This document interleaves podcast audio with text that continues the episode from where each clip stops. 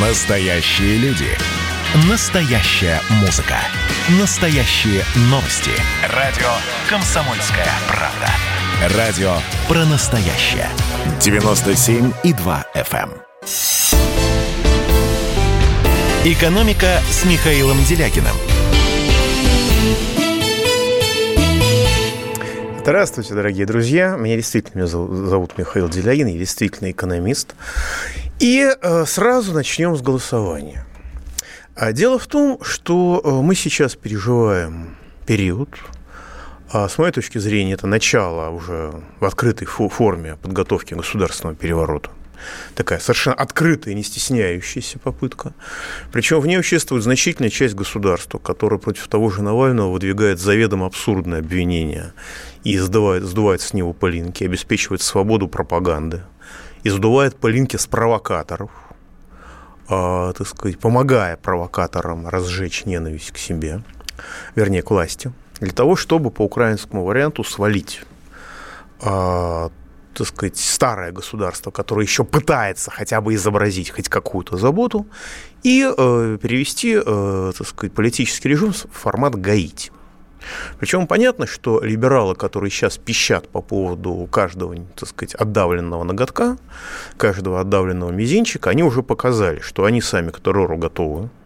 И когда, значит, в машину прыгает боевик, который пробивает лобовое стекло, вот, э, и потом э, глядя на ролик, где все это нарисовано, люди в соцсетях пишут, или хомячки, я уж не знаю, пишут, а снежком нельзя покалечить человека, поэтому это все ложь, фейки и вранье. Да? Вот, это понятно, что люди, э, людей не, значительную часть, так сказать, либералов не интересует реальность.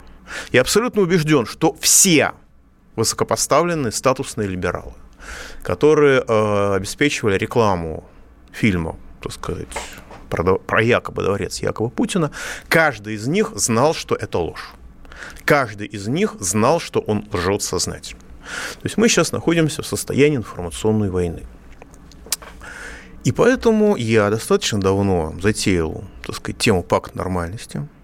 То, что объединяет всю вменяемую часть общества, которая хочет жить не в Гаити и не в Нигерии, кто хочет жить в России, кто хочет жить в нормальной цивилизованной стране. Я, кстати, думаю, что если либералы, не дай бог, обретут всю полноту власти, то есть осуществят у нас Майдан, поведут Россию по украинскому варианту, то, так сказать, они, первое, что они внедрят, это европейские, американские стандарты обращения с протестующими а, когда ОМОН будет действовать не так, как он действовал позавчера, а так, как он действовал 1 мая 1993 года когда будут расстреливаться здания, в которых будут находиться подозреваемые. Там, подозреваемые в парламенте расстреляют парламент, как в 93 году.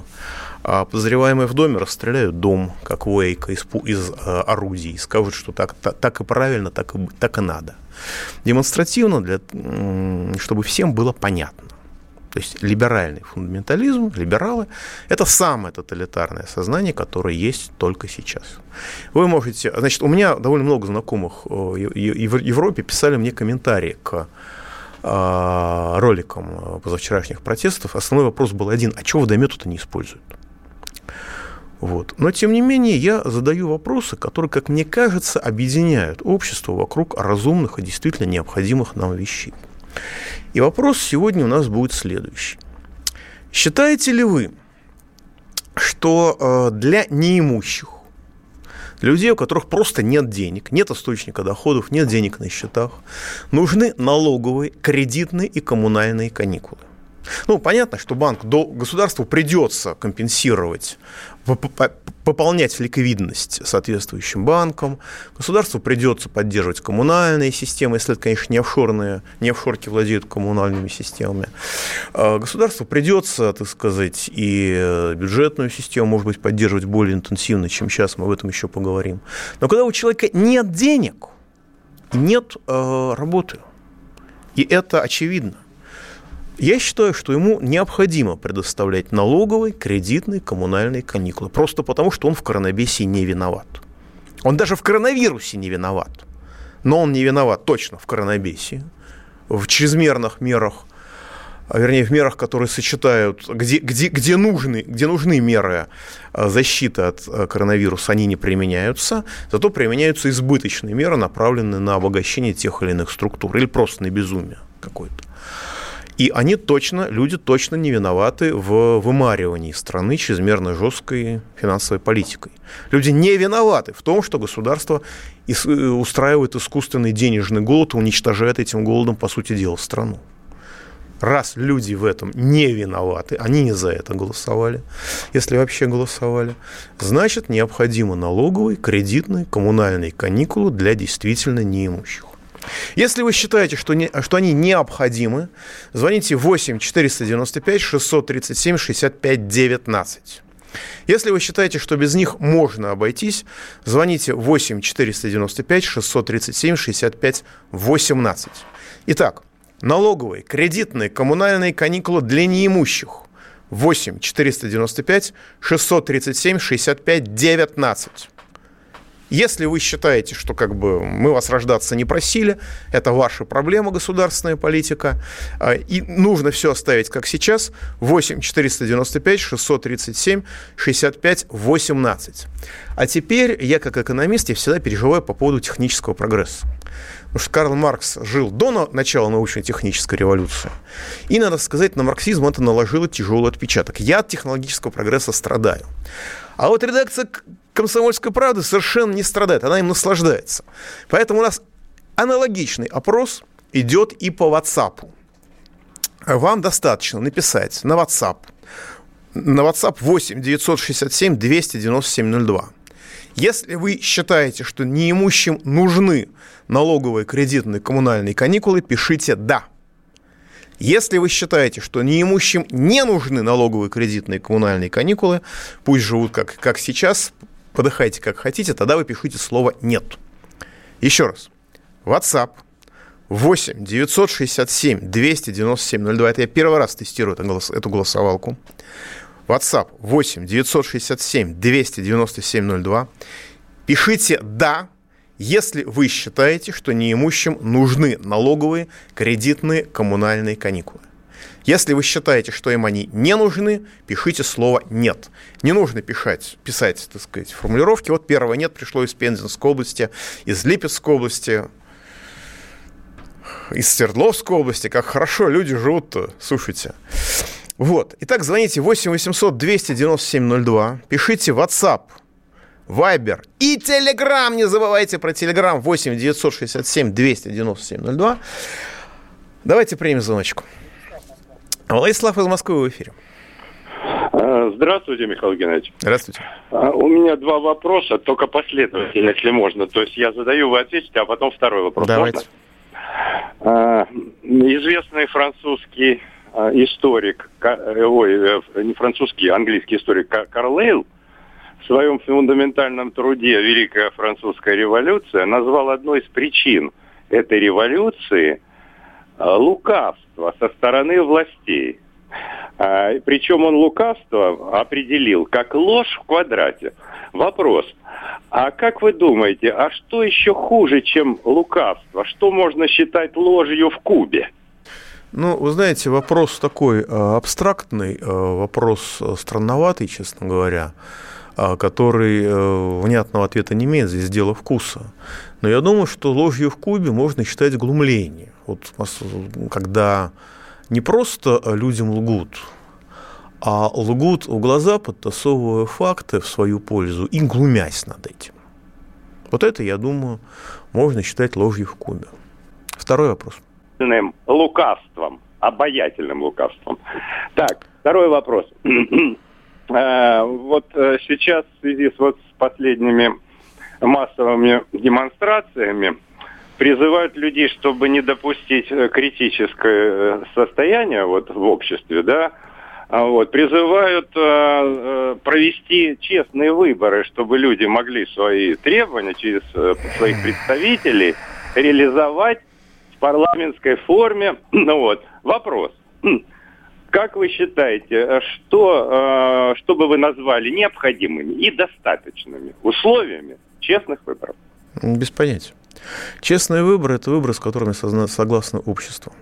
это абсолютно субъективный критерий. Но если вы спросите либералов, что такие честные выборы, и проскребетесь через всю эту толщу ля-ля, тополя а, про абсолютно формальные вещи, то честные выборы – это где большинство в Госдуме принадлежит либералам. Если большинство в Госдуме не принадлежит людям, которые представляют до 15% населения, они хотят иметь большинство, вот, то эти выборы с их точки зрения будут нечестными, как бы они ни проводились. Правда, задавать вопрос про честность выборов в 2021 году уже поздновато, потому что закон об этом принят, менять этот закон уже поздно, и по опросу аудитории радио «Комсомольской правды» 82% считают, что э, голос, трехдневное голосование является гарантией, ну, по крайней мере, в мае считало прошлого года, является гарантией фальсификации выборов. 82%. И поскольку я вижу, что нам уже начинают изображать, как Единая Россия победила коронавирус, я думаю, что это такая политехнологическая схема, что Единая Россия отрапортует от побед... от... о победе над коронавирусом как раз к выборам, уже говорят, что в августе эпидемия будет подавлена, при том, что эпидемии и не было, при том, что коронавирус действительно страшная вещь. И дальше они изобразят победу, и под это я, это моя гипотеза, нарисуют себе конституционное большинство. И кто в России этому поверит? Говорить про честные выборы, по-моему, уже поздновато. Нужно думать о том, что делать в условиях, когда эти ребята нарисуют себе конституционное большинство, или оно у них действительно по-честному будет, и Россия в это не поверит. Просыпайтесь, вставайте, люди православные! В эфире радио «Комсомольская правда». Я Сергей Мордан. Прогноз на 21 год вас не порадовал, я надеюсь. Конвойные в белых тулупах, лающие овчарки, прожектора шарят по белой пустыне. Давайте уже вот по-нашему, по-русски О, скажем. По Врагам и изменникам Родины нет и не будет пощады. Руки прочь от Егоды. У него нашли огромный дилдо в шкафу. А вообще он отмазывал заключенных и пил с ними коньяк. Каждое утро 8 часов по Москве публицист Сергей Мардан заряжает адреналином на весь день. Мне кажется, это прекрасно. «Экономика» с Михаилом Делякиным. Итак, дорогие друзья, продолжаем вопрос. Если вы считаете, что малоимущим, по-честному малоимущим, то есть людям, у которых конкретно нет денег, нужны налоговые каникулы, коммунальные каникулы и кредитные каникулы, э, потому что государство, так сказать, должен, э, как бы помощь государства а, банку, который будет предоставлять эти кредитные каникулы, они будут меньше, чем прямая, так сказать, поддержка людей. Тогда звоните 8 495 637 65 19. Если вы считаете, что малоимущим, вернее, неимущим, не мало, а просто неимущим. А налоговые, а, коммунальные и кредитные каникулы не нужны, пусть их выселяют к чертовой матери. А, если их угораздило родиться в России, звоните 8 495 637 65 18. Аналогичный опрос идет в WhatsApp, это новая технология, революционная. Если вы считаете, что да, неимущим нужны налоговые, кредитные, коммунальные каникулы, государство должно предоставить эти каникулы, то вы на 8 967 297 02 без всякого обоснования пишете одним словом «да». Если вы не хотите это делать, если вы считаете, что каникулы не нужны, пишите слово «нет». Вот 8908 из Краснодарского края пишут. Подачкой хочешь отделаться? Поздно. Э, нет, не хочу отделаться подачкой, я хочу помочь людям. И смею вас заверить, уважаемый коллега, что, что если в России власти придут э, господа Кудринные, Касьяновы, Навальные, Чубайсов, все, всей, всей полноты власти, не будет где-то использоваться на каких-то позициях как специалист, а если им будет принадлежать все, как в 90-е годы, то у вас не будет денег, вот у вас конкретно не будет денег даже на то, чтобы писать сюда в WhatsApp будете жить как на Украине или на Гаити, если будете, потому что население Украины, по-моему, на треть уже сократилось за годы незалежности. Самый богатый и самый развитой из э, частей бывшего Советского Союза. Более богатый и развитый, чем Российская Федерация. Возвращаясь к позавчерашним событиям. А, можно говорить бесконечно про детали, и, наверное, вам уже забили голову этими, этими разговорами. Но я хочу сказать самое главное о чем, по-моему, не говорил никто. Но что сидит в подкорке у людей? Можно сколько угодно издеваться над людьми, которые не способны мыслить логически. В принципе, не способны мыслить. Потому что когда люди выходят и искренне пишут, мы под лозунгом «Свободу Навального», «Свободу Навальному» идем не за Навального, мы вообще против Навального. И идем под лозунгом «Свободу Навального». И не видит здесь никакого противоречия. Ни малейшего. Да? Это результат ЕГЭ, это результат разрушения культуры, всей этой куль... создания культуры поющих трусов. Это результат уничтожения образования и политики дебилизации общества, как государственной политики, которая проводится системно и эффективно. Это триумф господ Кузьминовых из высшей школы экономики, грубо говоря. Но это же результат государственной политики, правда? А, огромное количество людей – которому каждому по отдельности можно было бы вправить мозги, которые пишут какие-то безумные вещи. Но в целом я прекрасно понимаю, что они просто не могут выразить свои чувства и свои эмоции, ощущения, а эмоции у них очень просто. Ну, как бы есть значительная часть людей, которые пишут из-за границы, типа «я из России уехал, так горит там все пламенем».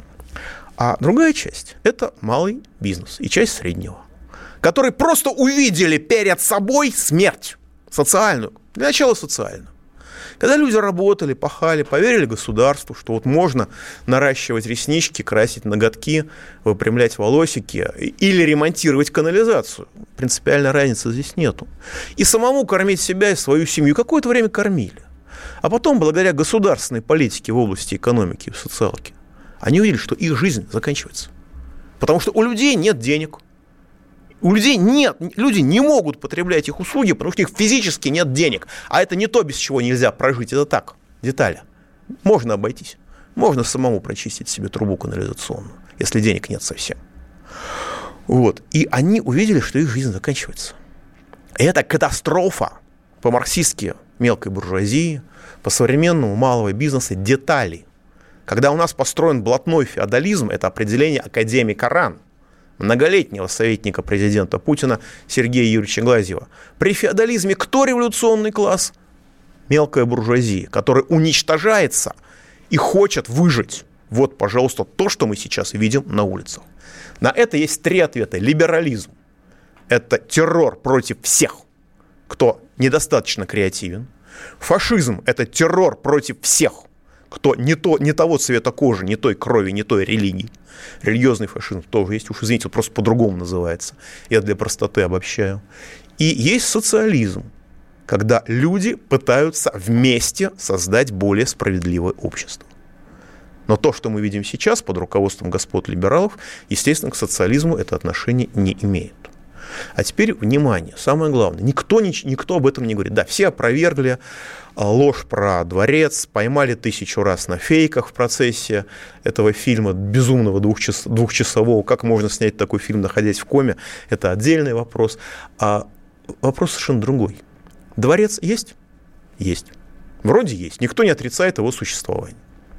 Он принадлежит не президенту и не его друзьям. Хорошо, он кому-то принадлежит. Принадлежит. А там что находится в этом дворце? Дом культуры? Нет. Больница? Нет. Санаторий? Нет. А, простите, пожалуйста, а это нормально, что в стране, в которой, по данным страховщиков, 72% населения имеет доход ниже реального прожиточного минимума, ниже 25 тысяч рублей в месяц на человека, в этой стране есть такие дворцы – которые неизвестно кому принадлежат, непонятно как используются.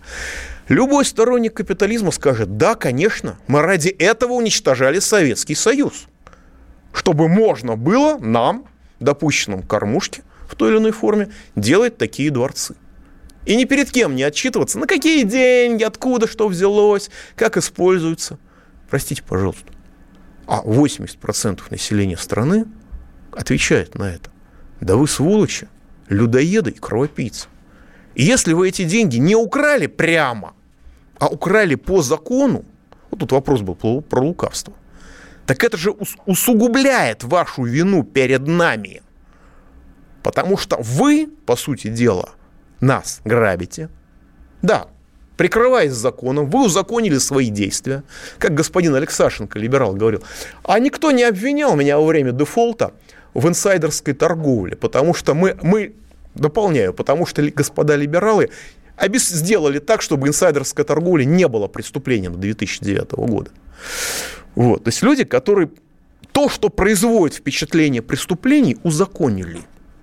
Извините, вот почему количество просмотров, даже с учетом накруток, даже с учетом бета-фермы, всего остального, которое там есть, они э, сопоставимы, извиняюсь, с количеством просмотров фильма «Титаник». Ну, допустим, что есть там 40 с лишним миллионов, которые там якобы есть, допустим, две трети это накрутка. Все равно. Это только на порядок меньше, чем фильм «Титаник» посмотрел. Извините. И э, это ситуация, которая напоминает, которая грозит взрывом. И не только социальным, но и обычным.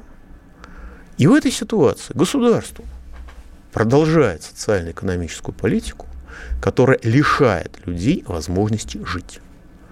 То, что люди не умеют выразить свой протест цивилизованно, культурно, внятно, то, что они кричат то, что, те кричалки, которые им сказали, это другой разговор. Но а, любые массовые протесты являются стратегическим поражением власти. Любые. Если Европа подыхает, если Америка бьется в судорогах, извините, это не основание нам бежать в ту же пропасть с этими же леммингами. Это неправильно, это ошибочно. И государство, обратите внимание, оно социально-экономическую политику проводит, насколько я могу судить, по уничтожению России, либеральную, как в 90-е годы, неотличимо. Вот там какие-то финтифлюшки, там несколько мостов, несколько, окей, несколько десятков мостов построили. Но тоже, как бы, кусочно-разрывным методом. О комплексной модернизации инфраструктуры речи даже не идет, потому что тогда придется согласовывать интересы олигархов, хозяев этого государства, и чиновников, которые тоже являются хозяевами этого государства, а это невозможно согласовать, не служа народу, извините. В принципе невозможно. Только опираясь на народ против э, крупных олигархических структур, которые включают в себя и чиновников тоже, можно э, что-то сделать. Государство это не в состоянии делать и проводит политику 90-х годов, либеральную политику. Рассказывая о том, что либералы это плохо, что Навальный это либерал. Простите, а чем в экономической политике либерал отличается, от, э, Навальный отличается от того же Кудрина? Просто тем, что он более последовательный, все. Больше людоед. Но, знаете, на мой взгляд, не намного больше. И, государство, мы видим, что э, либералов, которые пытаются Россию разрушить, и обслуживают интересы финансовых спекулянтов против России, государство всячески поощряет. Пылинки с них сдувает, как с Навального. А те люди, которые пытаются выступать за народ, сидят как Платошкин по обвинениям, которые даже стыдно воспроизвести. Вот это реальность. И получается, что государство заканчивает жизнь самоубийством, а крайними оказывается школота. И родители, которые не хотят школьников выпускать, так сказать, превращать в пухочное мясо а, либералов. Вот это вот ситуация, с которой мы будем входить в выборы в Госдуму, и массовых беспорядков, я боюсь, будет еще немало. Если, конечно, государство не одумается и не начнет работать с либералами по закону, а не поощрять их всеми силами, как поощряет оно их сейчас. Доступом в СМИ, доступом в медиа, безнаказанностью преступлений и так далее. Пауза будет короткая.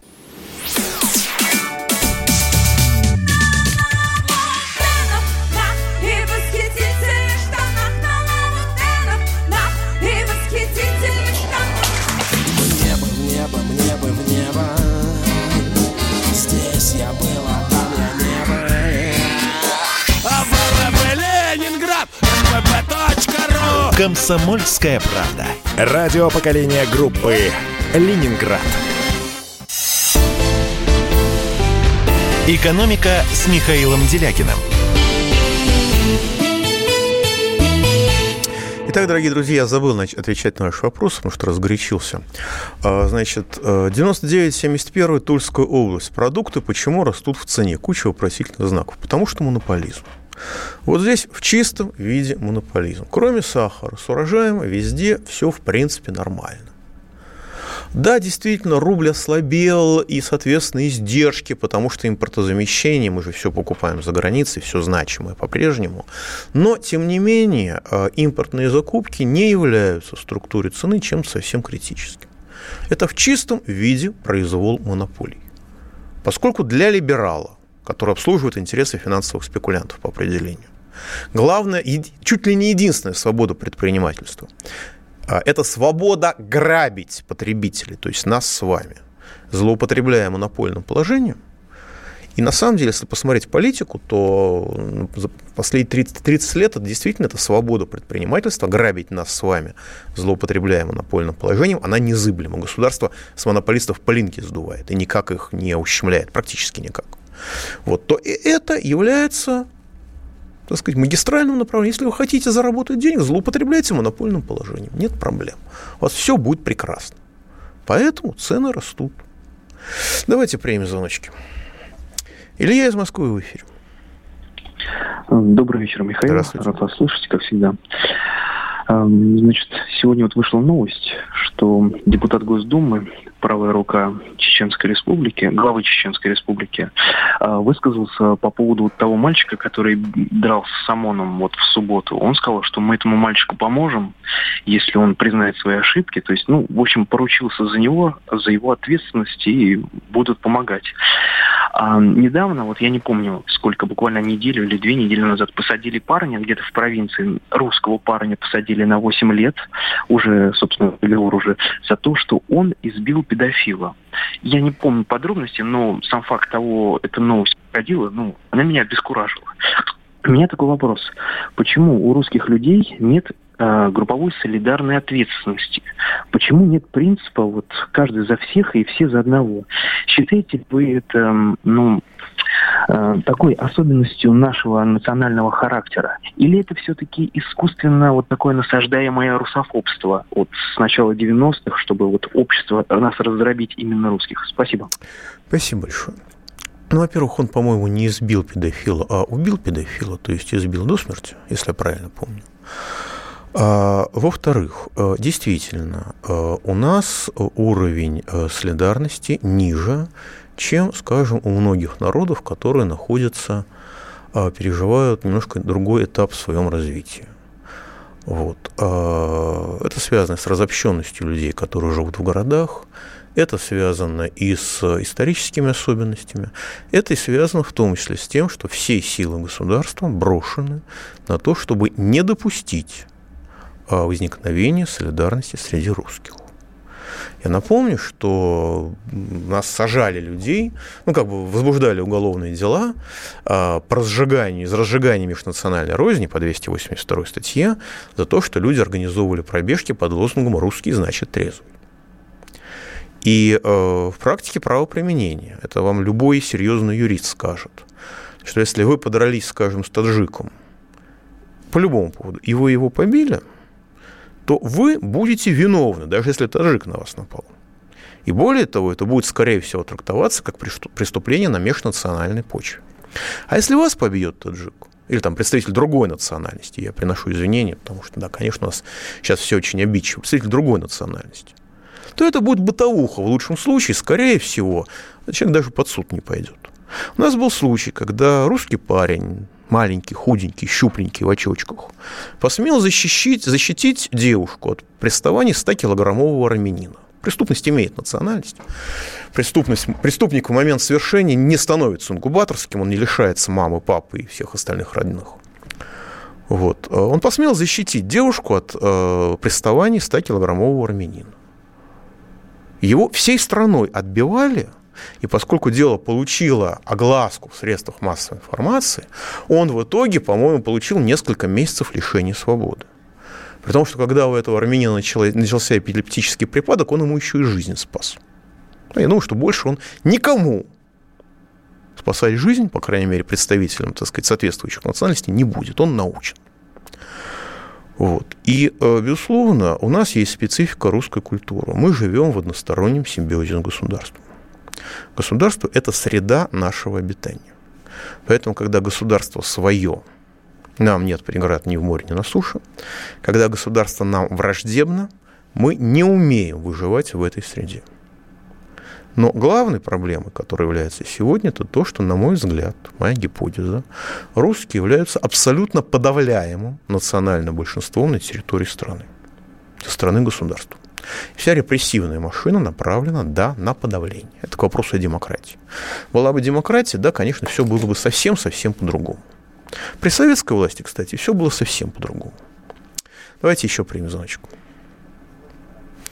Демир из Владимира, в эфире. Демир из Алло. Владимира. Здравствуйте. Я говорю, день добрый. Здравствуйте. Добрый день. Э, значит, э, на первый, на ваш вопрос ответ такой. А не мелко, Михаил Гонятович, отмена каникул, каникулы. Может, просто для нищеты это отмена? ЖКХ... Еще вот раз. Я говорю, может быть, не каникулы для нищеты-то, а угу. просто отмена. Ну, хотя бы плату за ЖКХ и прочее. И прочее. Ну, отлично. А потом человек начнет зарабатывать деньги, чего? А у нас есть налоговый, который следит за каждым рублем. И тогда ему восстановить. Да, я согласен с вами. Да, наверное. Ну. Дамир, я согласен с вами. Да, конечно. Это у меня уже глаз замылился экономически. Конечно, правильнее говорить бы про отмену что пока человек не имущий, он этого платить не может. Заработал деньги, да, пожалуйста, и налоги платите, и коммуналочки платите, и кредиты возвращайте, но э, пока денег нет, э, так сказать, да, логично, согласен. Да, давайте еще значку. Николай из Московской области. Вы в эфире.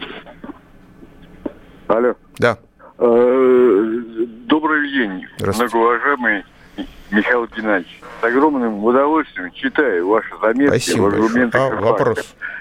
Вы уж извините, большой привет э, Николаю Платошкину. Вопрос. Вы не знаете, почему на радио «Комсомольская правда» зачастил назойливо, э, зачастила, вернее, назойливая реклама, где экономисты, как они его называют, рок-звезду экономики по средам Кричевского, они вас именно истинно народного экономиста, который внятным русским языком Понятно. не рисует маслом благостную а, картину. Я не знаю, что там рисует маслом господин Кричевский.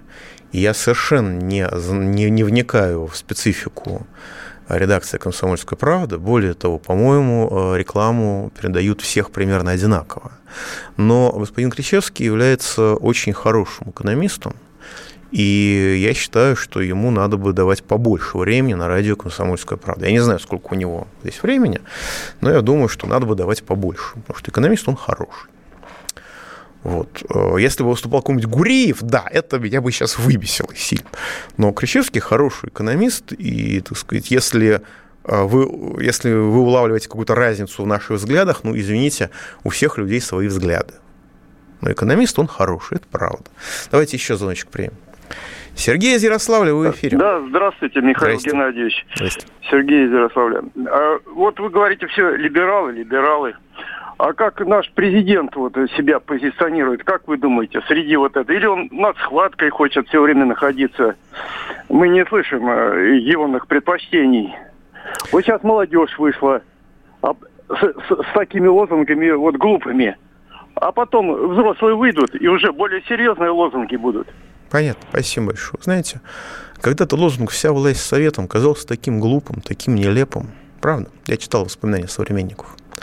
А потом на этом лозунге построили самое гуманное общество в мире. Слишком гуманное, чтобы выжить. Э, я, честно говоря, не знаю, как себя президент позиционирует, и, наверное, он хочет быть над схваткой. То, что он когда-то называл себя либералом, а потом говорил, что либерализм себя исчерпал, это не про нашу сегодняшнюю ситуацию. Он под этим, так сказать, другие вещи подразумевал. Но э, я думаю, что человеки лучше всего говорят дела. У нас руководитель Банка России кто? С моей точки зрения, абсолютно конченый либерал госпожа Набиулина, который реально вымаривает страну денежным голодом, созданным абсолютно искусственно. У нас министром финансов кто? Товарищ Силуанов. А Минфин – это практически ведомство со звездочкой, оно подчиняется не столько премьер-министру, сколько выше, хотя формально оно подчиняется премьер-министру. Вот. Кто э, этих господ э, назначал кто госпожу, Село, э, госпожу Набиулину награждал?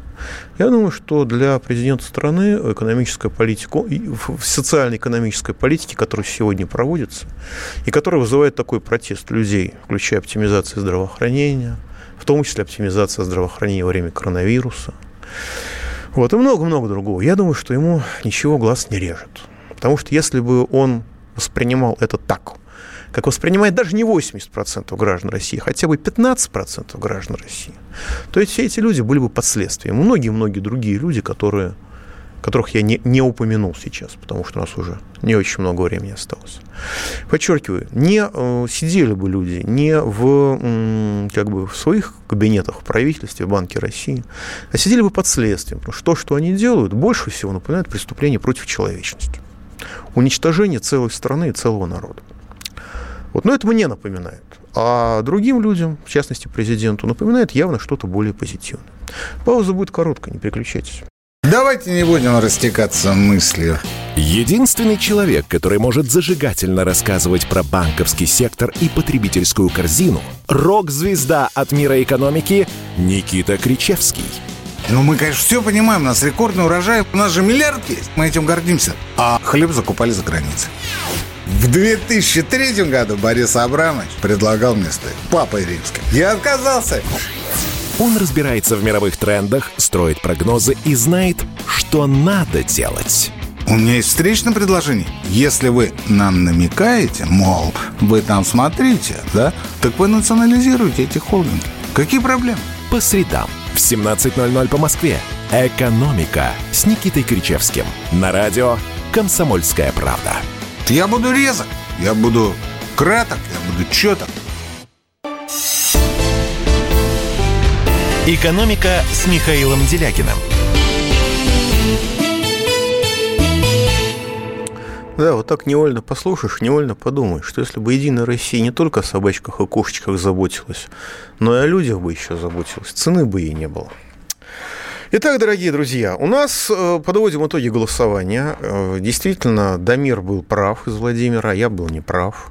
И, конечно, надо было спрашивать про налоговую, про отмену налогов, налоговых платежей, кредитных и коммунальных платежей для действительно неимущих людей. Но я, как москвич, спросил о зажравшихся, неимущих – Значит, э, проголосовало у нас в, по телефону 191 человек. 88% считают, что э, налоговые, кредитные, коммунальные каникулы для, для неимущих абсолютно необходимы для людей, пока они являются неимущими. Ситуацию, которая существует сегодня, за это проголосовало 12, если быть более точным, 11,5%, что не нужны неимущим, действительно, людей, у которых нет ни копейки денег, налоговых, кредитных и коммунальных каникул. Опрос по WhatsApp, новые технологии, еще не всеми освоены. Некоторые писали просто не об основании, вместо того, чтобы сказать да или нет, естественно, их голос не был учтен. А, приняло участие в голосовании 67 человек. 79 человек считают, что каникулы необходимы, 21% поддерживают позицию Единой России, считают, что налоговые кредитные коммунальные каникулы для неимущих не нужны. Ну а теперь хорошая новость специально для, так сказать, нашего э, меньшинства или большинства, уж не знаю, как его назвать, в политике большинства, в жизни абсолютного меньшинства. Э, у нас э, Минфин отчитался в исполнении федерального бюджета по итогам 2020 года, и этот отчет потрясает, потому что у государства, оказывается, все хорошо. Недобор налогов составил всего лишь 9%, менее 2 триллионов рублей. Для порушенной экономики, для двух волн коронавесия на фоне продолжения оптимизации здравоохранения, на фоне разорения всего и вся, продолжения политики вымаривания страны искусственно созданным денежным голодом, это результат удивительно хороший. Повторюсь, недобор налогов жалкий 9%. В то же время расходы бюджета превысили план более чем на 16%, почти на 3,2 триллиона рублей. А, то есть а, мы этих, про эти деньги не слышали. Правительство Мишустина. В общем, вот Мишустин, судя по всему, рекламу он не занимается вообще. Потому что на 16% тихо, спокойно, без фанфар увеличены расходы федерального бюджета. С теми или иными поправками эти средства можно считать поддержкой экономики в условиях начала глобальной депрессии. О глобальной депрессии власти не говорит. Она, они стараются никого не запугать. Но при этом дополнительные деньги выделяются. При этом, когда начинают говорить о том, кому и сколько, да, там называются суммы небольшие. И когда начинаем считать суммы поддержки экономики по официальным заявлениям, они оказываются совершенно крошечными. Но вот данные федерального бюджета, повторюсь. А на поддержание экономики по тем или иным статьям расходы увеличены на 16,1%. При этом а, хуже всего финансирование обстоит делами, знаете, с кем? С общегосударственными расходами. То есть, грубо говоря, с расходами на бюрократию они недовыполнены, правда, эти данные не со всеми оборотами, недовыполнены на 13%. То есть там, где экономили, государство в общем и целом экономило на себе. Не так, на самом деле, плохо. И правительство Мишустина, по-моему, совершило вещь, о которую, которой надо бы хвастаться, о которой надо бы говорить, Потому что в прошлых бумагах, во всяких разного рода планах говорилось, что вот недобор бюджета ожидается 4 триллиона, вот это и есть наша поддержка экономики, я это цитировал. Но вот отчет, что э, государство израсходовало, федеральный бюджет израсходовал, грубо говоря, дал людям на 3,2 триллиона рублей больше, чем предполагалось. Это антикризисная помощь. Да, Кому эти деньги давались, на каких условиях, здесь, естественно, я буду придираться первый, но сам факт поддержки, причем который не популяризируется, он налицо. При этом, при этом эта поддержка не оказала никакого дестабилизирующего воздействия. Вот вместо профицита бюджета в 0,9 триллионов рублей, который был варварски заложен в бюджет, бюджет получил дефицит в 4,1 триллиона рублей – недобор плюс дополнительные расходы. Вот эти 5 триллионов рублей были компенсированы так, что никто вообще никаких проблем не заметил. А почти 2,9 триллионов рублей было получено сверхплановыми займами на внутреннем рынке. То есть это деньги финансовых спекулянтов, но это деньги, которые, в общем-то, связаны государственными займами. То есть это относительно в долгу. И в этом отношении правительство Мишустина все сделало правильно. А почти 2,2 триллиона рублей – это сокращение прироста бюджетных резервов. Деньги, замороженные в федеральном бюджете, они не сокращены. Просто предполагалось людоедским бюджетом на 2020 год увеличить заморозить в бюджете дополнительно 2,4 триллиона рублей в этом году. В результате заморозили всего лишь жалкие а, около 200 миллиардов. Да, эти деньги, 13,5, 13,6 триллионов рублей, на них по-прежнему можно страну заново построить. Но когда для того, чтобы компенсировать последствия коронавируса, просто протягивается рука и 2 и 2,2 триллиона рублей забирается даже не из лежащих мертвым грузом резервов, забирается просто из, так сказать, планируемого прироста, да, это, что называется, молодцы. Это надежда на то, что через некоторое время у нас будет э, другая бюджетная политика, это проблески какого-то разума. И я, я связываю эти проблески разума с именем все-таки премьера Мишустина потому что раньше такого не было даже в прошлые кризисы, в кризис 8-9 годов. Ну что ж, дорогие друзья, на этом я позволю завершить сегодняшний эфир. Пауза будет очень короткой до следующего понедельника. Как я узнал из ваших звонков, у нас будут еще прекрасные экономисты э, через день э, в среду. Так что слушайте товарища Кричевского. И не переключайтесь радио «Комсомольская правда». Это хорошее радио. Счастливо. Экономика.